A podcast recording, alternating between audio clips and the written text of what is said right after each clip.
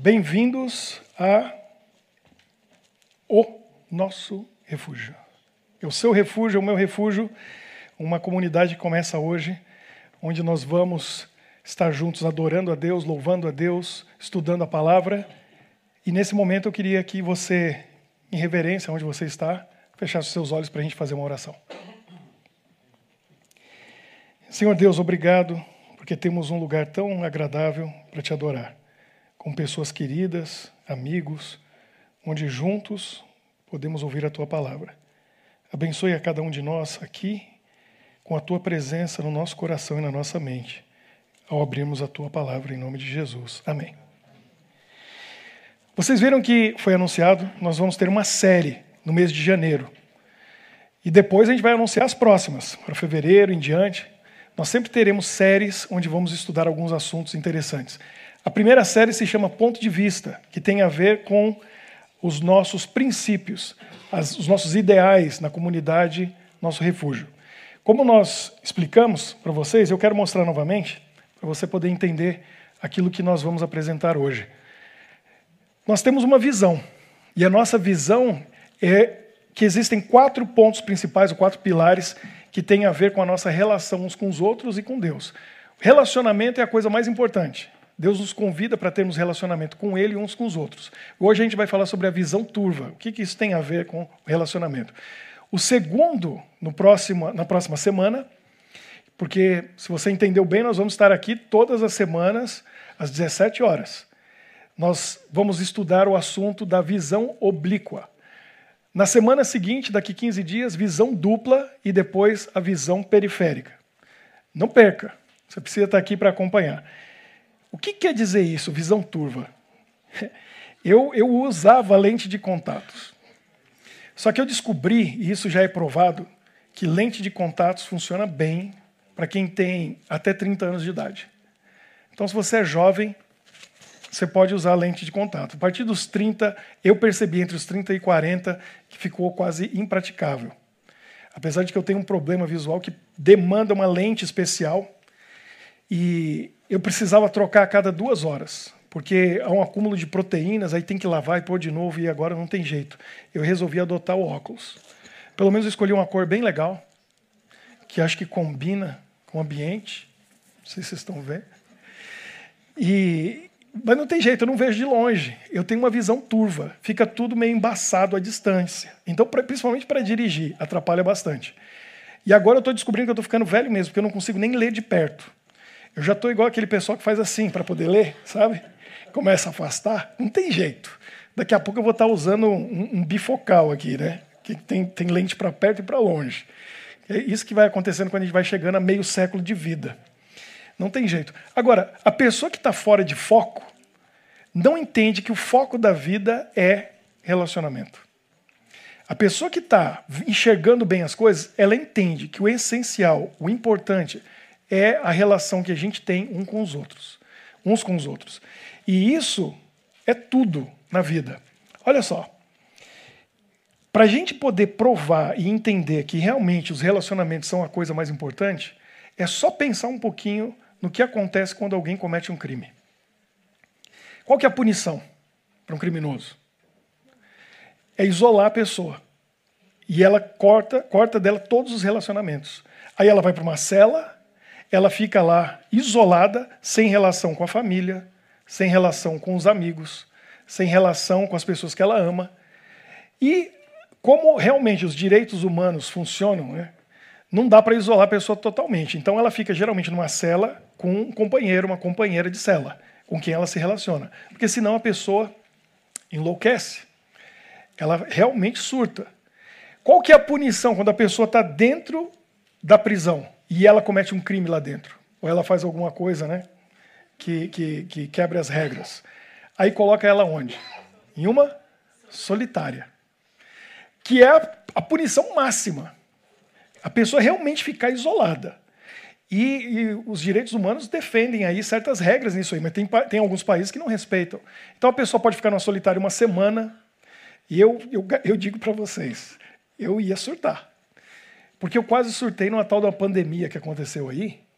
E a minha esposa estava grávida e ela ficou em casa durante sete semanas. Eu achava, eu não sei você, mas eu achava que quando falavam assim, um país aí que eu conheço que tem muito corrupto, e aí o pessoal é condenado e tinha prisão domiciliar. Aí eu falava, ah, o cara vai ficar preso em casa, vai a hora que quer, abre a geladeira, liga a TV, internet. Tranquilo, né? Eu entendi que é punição também. Porque você, na, na pandemia, ficou isolado? Ficou trancado em casa? Eu não consegui. O máximo que eu consigo é dois, três dias. Eu surto, eu saio, eu tenho que fazer alguma coisa. Então, durante a pandemia, todo, mundo, todo dia eu ia sair, dar uma volta de bicicleta, caminhar, fazer alguma coisa, porque eu não suportava o fato de ficar trancado dentro de casa. A pessoa está na prisão, ela vai lá, ela é mandada para uma solitária. E tem alguns lugares que a pessoa passa um mês na solitária. Em alguns casos, você talvez já viu em algum filme, e isso realmente acontece, da pessoa ficar na solitária sem luz. Ela fica ali no escuro, dentro de uma cela que o único acesso é uma portinha que joga uma comida para ela.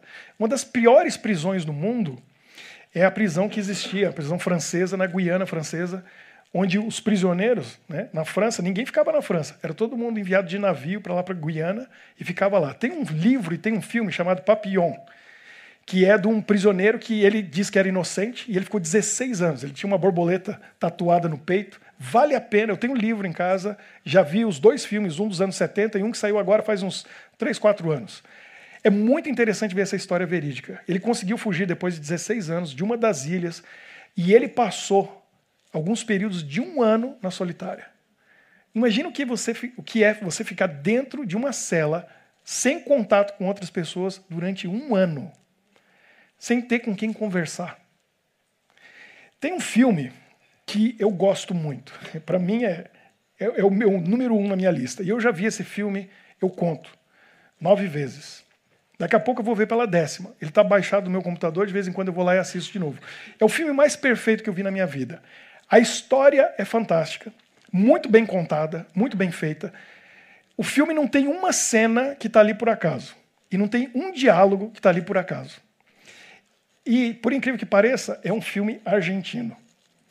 o pessoal que, que tem rivalidade com os argentinos, né?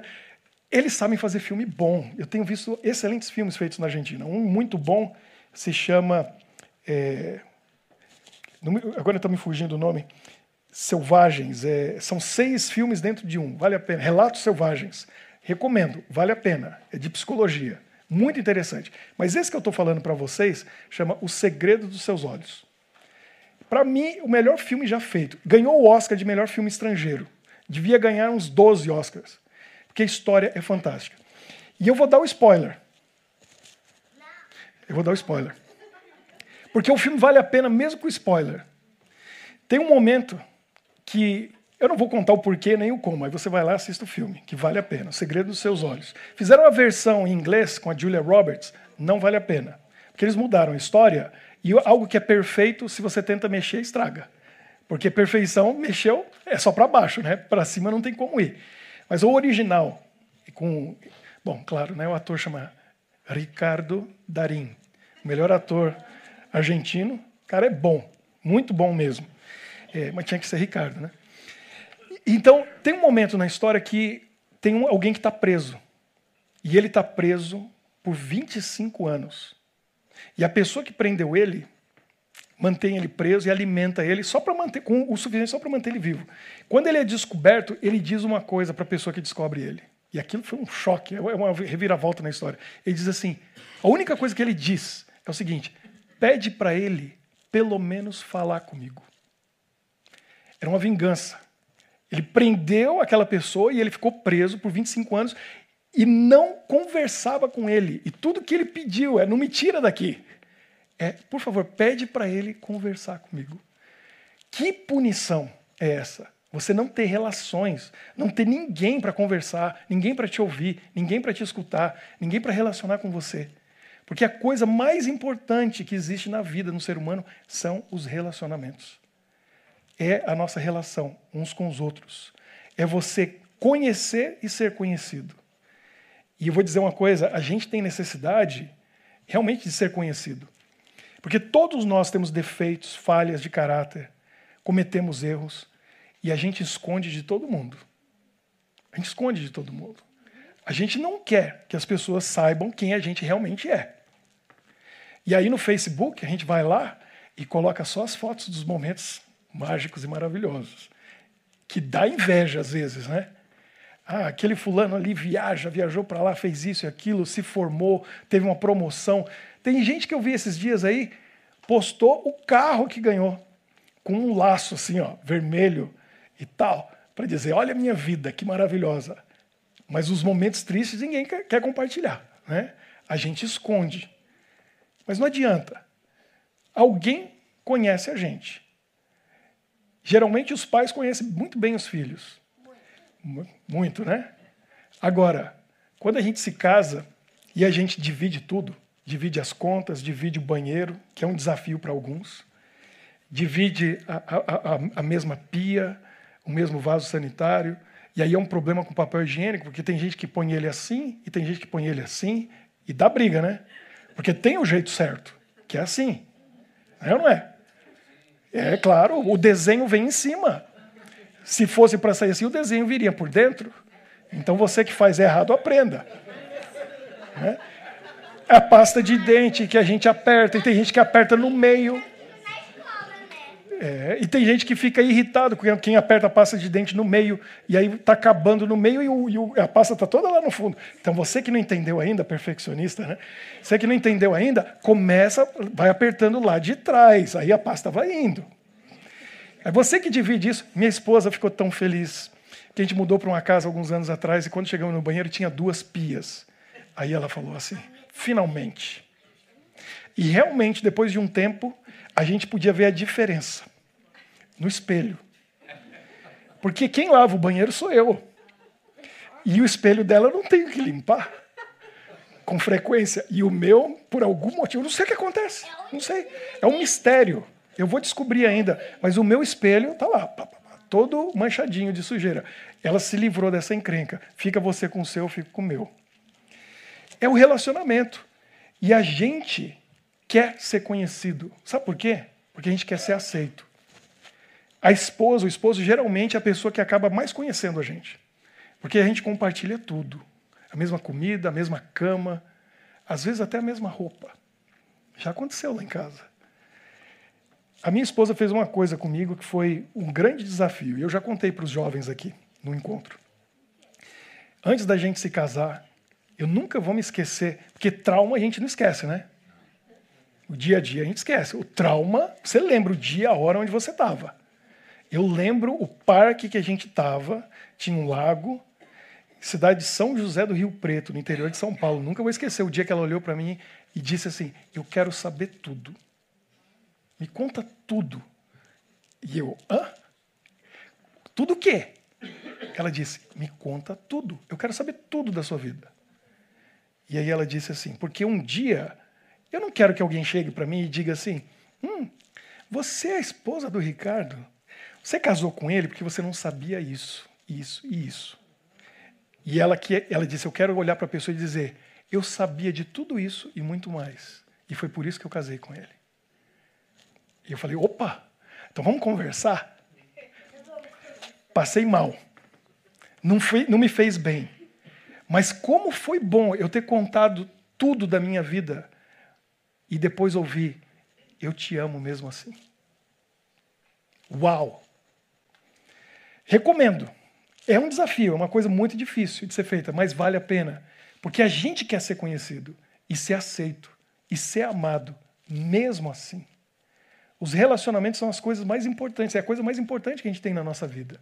Eu sei hoje mais ainda porque eu tenho dois menininhos. E como é maravilhoso esse relacionamento com eles.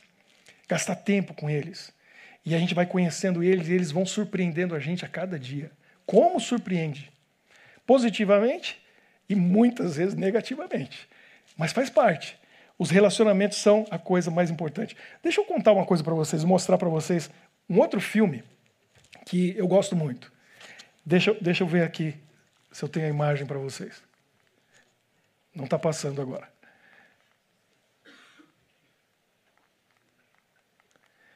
Passa lá para mim a próxima imagem, por favor. Esse filme eu tenho certeza que você já assistiu. Quem sabe alguns aí mais de uma vez se chama em português O Náufrago. Já viram esse filme? É um filme muito diferente. Diferente porque o cinema começou com o cinema mudo, né?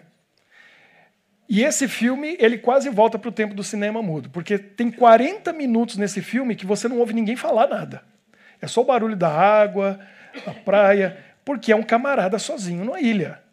E o nome é Náufrago, em português, mas foi, foi uma, uma tradução, não foi tradução, foi uma versão muito infeliz. Porque náufrago quer dizer alguém que estava num navio, numa nau, e naufragou. Mas ele não naufragou, porque ele não estava num navio, ele estava num avião. Então eu não sei se tem. Aviálfrago, né? Não sei. Então ele fica lá isolado durante quatro anos. E o ator, o Tom Hanks, foi um, um dos desafios maiores da vida dele, porque eles começaram a filmar e ele estava muito parecido comigo, bem fofinho no começo do filme. Eles pararam um ano para ele emagrecer, não me lembro quantos quilos. E aí, quando ele aparece novamente no final da história ali, na ilha, ele tá pele e osso, tá magrinho. E, e realmente nem fez bem para a saúde dele fazer aquilo. Agora, o que é interessante nessa história? É que lá ele, ele, eles tentaram mostrar as grandes necessidades do ser humano. E qual era? Ele tinha necessidade de alimento, Aí ele tem que aprender a pescar. Ele, ele arranja um jeito de abrir os cocos que tem ali na, na ilha para poder comer o coco, para poder beber a água do coco, para sobreviver. Então, é a comida, a bebida. Ele precisava de calor. E aí, se você lembra, uma das partes mais interessantes no filme é a hora que ele consegue criar fogo. Ele dá um jeito e vai tentando, e vai tentando, e se machuca, e, e corta a mão, e finalmente, quando ele faz fogo, ele parece o homem das cavernas, né? Eu fiz fogo e sai pulando todo feliz e faz uma fogueira enorme. E abrigo. Aí ele descobre uma caverna e ele faz um lugar seguro para ele ficar na caverna. Mas tinha o quinto elemento. E o quinto elemento que eles colocaram na história foi um amigo. Porque não adianta ter comida, bebida, ter abrigo, ter fogo. Ele ia pirar do mesmo jeito, ia ficar louco. Quatro anos sem ter com quem conversar. E a maré trouxe o amigo dele. Veio uma caixa que o avião da FedEx, né, que ele trabalhava, ia entregar, que era uma bola de vôlei. Quem que se lembra do nome da a marca? Wilson. Wilson é a marca da bola, ele dá o nome para a bola de Wilson. Aparece um rosto por acaso, quando ele machucou a mão, sai sangue, ele bate na bola, fica parecendo um rosto, ele vai lá, faz o nariz, os olhos e começa a bater papo com Wilson. E essa é a grande graça do filme. Porque ele fica aquele tempo todo conversando com Wilson. Relacionamento. Precisa ter alguém com quem conversar. Criança, e geralmente filho único, que não tem com quem conversar, cria amigo imaginário. Dá nome para o amigo imaginário e conversa com ele. Então, os casais aí que têm um filho só, ou que estão para chegar um filho, já pensa, faça como eu, já planeja o segundo. Para o seu filho não ficar maluco com um amigo invisível aí conversando sozinho. Né? Você faz isso? Ah, o Fabrício faz isso. Então, Vamos conseguir um amigo para você. Você é normal, tá certo. Tá vendo? Participação aqui na hora. Então, é, você, você vê isso acontecendo desde a infância. A criança tem necessidade de brincar com alguém. E na pandemia, eu vi isso com meus meninos isolados dentro de casa. Não tinha com quem conversar, não tinha outros amigos, né? outras crianças para brincar. Isso é muito difícil. A gente precisa de relacionamento, a gente precisa se relacionar. E Deus, ele nos convida para se relacionar. Ele colocou isso na lei dele. Eu vou aqui na minha Bíblia, no livro de Mateus, no capítulo 22, e eu vejo algumas pessoas interrogando Jesus. Esses fariseus eram os camaradas que queriam colocar sempre Jesus contra a parede, com perguntas difíceis, complicadas, tentando arrancar alguma falha no discurso dele. E claro que era impossível, eles não conseguiam. Aí chega um lá, todo, né? Eu sou o cara, eu sei de tudo. E pergunta para Jesus assim: Mestre, você que sabe tudo, me diga aí, qual que é o mandamento mais importante? Tem dez. Qual que é o mais importante? E aí a resposta de Jesus vem, em Mateus 22, no verso 37, 38 e 39. Ele diz assim: Amarás o Senhor teu Deus de todo o teu coração, de toda a tua alma e de todo o teu entendimento. Este é o grande primeiro mandamento. O segundo, semelhante a este, é: amarás o teu próximo como a ti mesmo. Jesus resumiu a lei que ele mesmo deu. Pense nisso. Ele que escreveu aquela lei, com o dedo dele. Falou: vou te resumir a lei. Não tem um dos dez que é mais importante. Eles são dois que resumem tudo: relacionamento com Deus, mas que tipo de relacionamento? De amor. Mas que tipo de amor? Um amor de entrega total e completa. Amarás o Senhor teu Deus de todo o teu coração, de todo o teu entendimento, com toda a tua força. Será que a gente sabe que tipo de amor é esse? E aí ele diz: primeiro é isso. Porque se você não tiver esse relacionamento com Deus de amor, o outro não adianta. Porque o outro é amar o próximo como a ti mesmo. Agora, como que você pode amar alguém sendo que você não tem amor? Deus é a fonte do amor. 1 João 4,8 diz o quê? Que Deus ama. Que Deus tem amor. Lá diz o quê? Deus é amor. Ele é amor. Se eu tenho Deus, eu tenho amor. Se eu não tenho Deus, eu não tenho amor. E se eu não tenho amor, como é que eu posso oferecer para qualquer pessoa ao meu redor, minha família, meus amigos, as pessoas que eu digo que eu amo, algo que eu não tenho? Jesus nos convida para ter esse relacionamento com Ele de amor.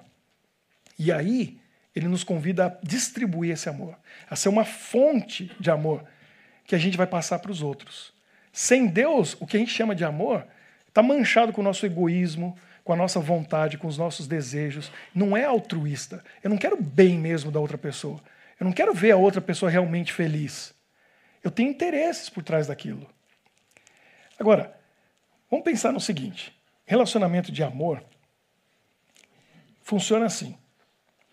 Eu sou feliz quando eu sou amado. Falso ou verdadeiro? Você é feliz quando é amado? Eu vi uma frase esses dias que diz assim: a pessoa, para amar, ela tem que se sentir amada. É verdade. Mas o que faz você feliz? Amar ou ser amado? Tem uma moça linda e tem dez candidatos. Dez rapazes interessantes que a amam. Fazem tudo por ela. Dão presentes, vão na New House, dão um chocolatinho para ela, mandam flores, estão né? tentando realizar os sonhos e desejos dela para ganhar o coração dela. E ela está com o ego todo Agora, você acha que ela é feliz porque tem dez que amam ela? O dia que ela se apaixonar por um, e principalmente se esse um não quiser ela, ela vai descobrir o que é amor. Agora, o dia que ele corresponder, ela vai descobrir o que é felicidade. Porque a gente só é feliz quando a gente ama e é amado. Quando meu, meu pai fazia faculdade, e isso já faz muito tempo, que meu pai vai fazer 81 esse ano. Tinha uma moça na faculdade que era a, a, desejada por todos. Ela era linda. E se vestia para mostrar para todo mundo de que classe social que ela era. Era de uma família rica, de educação, e ela tinha beleza. Então ela atraía todo mundo. Tinha um rapaz que se apaixonou por ela. Gostava muito dela, muito mesmo. Super interessado nela. Mas ele era o que a gente chama, às vezes, comumente no Brasil, de o Zé Ninguém, o pé de chinelo. E um dia alguém falou para ela que ele gostava dela. E ela falou a seguinte frase: Fulano, para mim não serve nem de tapete. Duro, né? Mas ele amava ela, de verdade. Pelo menos ele achava que amava. E ele chegou à conclusão: não importa não, não me importo se ela não se interessa por mim, se ela não quer nada comigo. Eu quero o bem dela. E ele descobriu que a família dela estava passando, começou a passar por uma situação muito difícil.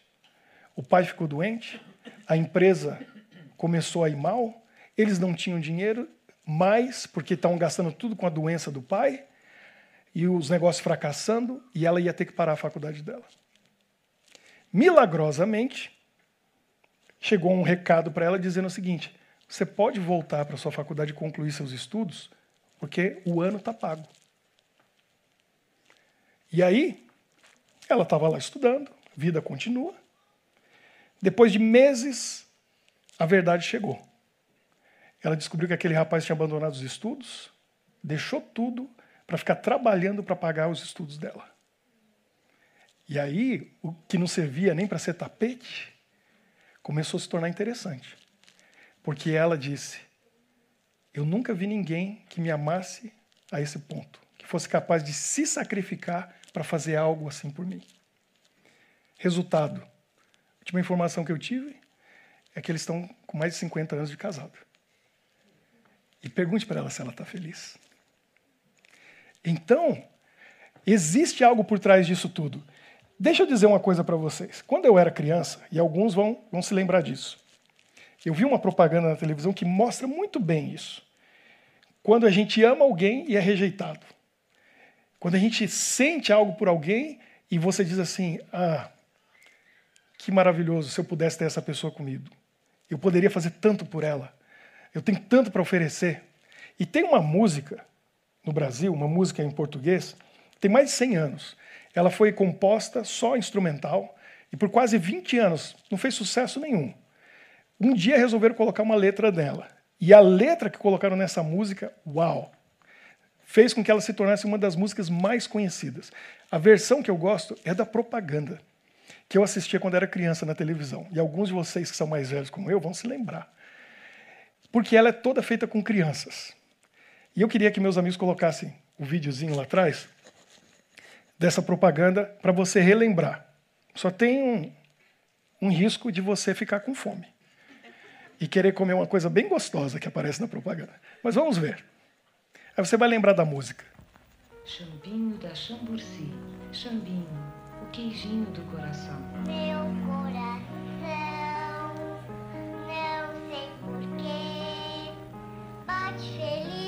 quando te vê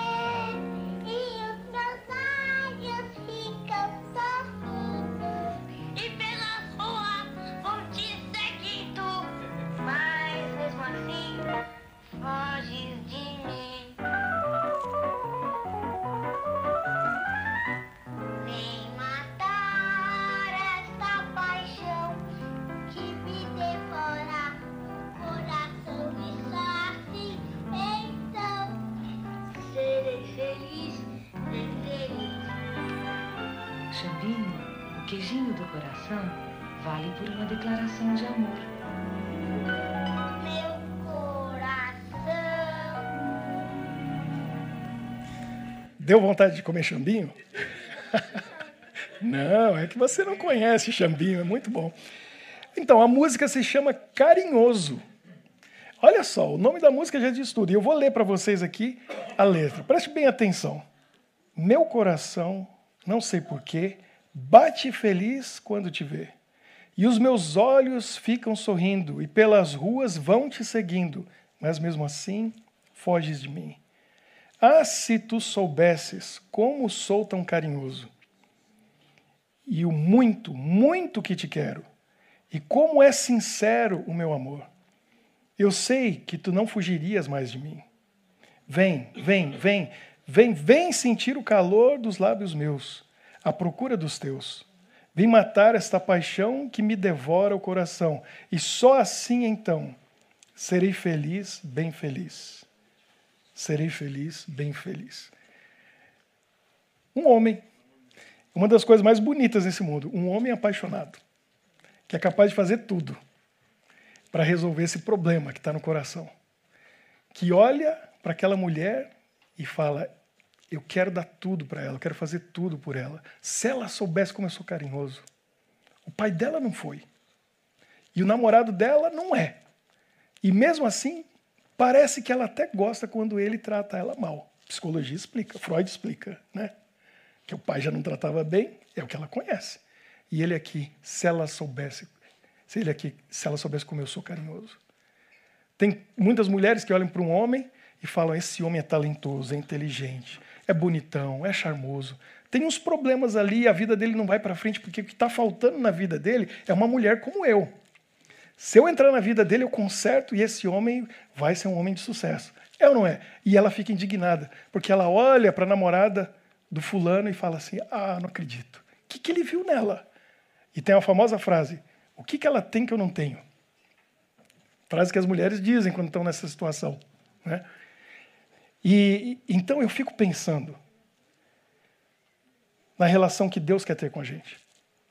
Porque essa música, para mim, reflete muito bem o que Deus sente por nós. Ele olha para nós e diz assim: Ah, se tu soubesses como eu te amo. Ah, se tu soubesses que eu tenho solução para todos os seus problemas. Ah, se tu soubesses que eu podia te carregar no meu colo quando você está passando pelos maiores problemas. Ah, se tu soubesses que eu queria estar sempre com você, cuidando de você, e você me ignora e você foge. Se você soubesse, você não ia fugir mais. Você ia correr para os meus braços e eu ia cuidar de você. O que, que acontece aqui? Acontece que a maioria de nós, a maioria das pessoas, não sabem do tamanho do amor que ele tem por nós. Não sabem que ele fez muito mais do que abandonar a faculdade e ficar trabalhando para pagar o curso para a gente. Aquela moça não sabia do tamanho do amor daquele rapaz. O dia que ela descobriu, o que, que aconteceu? Tudo mudou. E o relacionamento aconteceu. Ela abriu o coração para ele. A gente, quem sabe, está faltando descobrir o que, que Jesus fez por nós. O quanto ele ama a gente e ele quer se relacionar com a gente. O quanto ele quer estar tá perto, nos bons e nos maus momentos. E aqui, toda semana, às 5 horas da tarde, a gente vai estar, durante esse ano, descobrindo um pouco mais a respeito desse Jesus, desse Deus que nos ama, e ele é capaz de fazer tudo para ter a gente com ele. E a frase que eu mais gosto é a que diz assim: Jesus olhou para você e para mim e ele disse: Eu prefiro morrer do que ficar sem você. E foi o que ele fez. Ele morreu para não ficar sem a gente. Jesus está aqui esperando você e a mim para termos um relacionamento com Ele. Relacionamento de amor, onde a gente gaste tempo orando, lendo a palavra dele, vindo à casa dele, onde ele vai consertar os problemas da nossa vida, vai colocar no nosso coração um amor verdadeiro para as nossas relações serem verdadeiras. Só depende de nós. Porque, como ele disse, ele está aqui o tempo todo, com a gente. Eu preciso parar de ignorar esse Jesus que me acompanha onde eu vou. Eu preciso dar atenção para ele e sair da minha solitária espiritual para me relacionar com Ele. Eu quero terminar esse primeiro encontro nosso com uma oração, mas uma oração especial. Uma oração por aqueles que têm o desejo no coração de ter um relacionamento real com Jesus, de conhecer esse Deus que nos ama a ponto de morrer por nós para não ficar sem a gente, para ter a gente com Ele na eternidade. Vamos falar com Jesus, nosso amigo. Senhor nosso Deus, a gente sabe que o Senhor nos ama muito. Não precisava ter vindo aqui nesse mundo tão pequenininho, mas veio. Como um bebê, nasceu, viveu, sofreu, amou, amou, amou mais ainda e foi rejeitado, foi humilhado, foi traído, sofreu na cruz e morreu por nós. Para que a gente pudesse viver para sempre contigo. Que coisa maravilhosa. A gente não consegue entender esse amor. Mas a gente quer. E a gente quer retribuir de alguma maneira, de alguma forma, um pouquinho aquilo que o Senhor fez por nós. O que a gente pode fazer, Senhor, é atender o seu chamado para te amar de volta nesse relacionamento que a gente quer ter todos os dias contigo. E a gente sabe que o Senhor mais quer é que nós vivamos em harmonia uns com os outros. Que a gente ame também o nosso próximo, aqueles que estão ao nosso lado, com um verdadeiro amor, genuíno e altruísta que só vem de ti. Por isso, hoje, coloque no nosso coração o teu amor, para que a gente possa amar de verdade, para que a gente possa conhecer as pessoas e mesmo sabendo os defeitos que elas têm, que a gente possa amá-las mesmo assim. Que a gente possa aceitá-las no nosso hall de amigos. Porque o Senhor aceita todo mundo. Não interessa o que fez no passado, não interessa os pecados que cometemos, que cor que nós temos, que país que nós viemos, que grau de instrução. O Senhor não olha para nada disso. Só para uma coisa. Você me ama porque eu te amo. E nós queremos, Senhor, te amar de verdade. Abençoe cada um que veio aqui. Com esse gesto, essa atitude, vir aqui à frente, estão dizendo que querem te amar, querem estar contigo. e nós dedicamos a vida de cada um a Ti nesse instante, em nome de Jesus. Amém.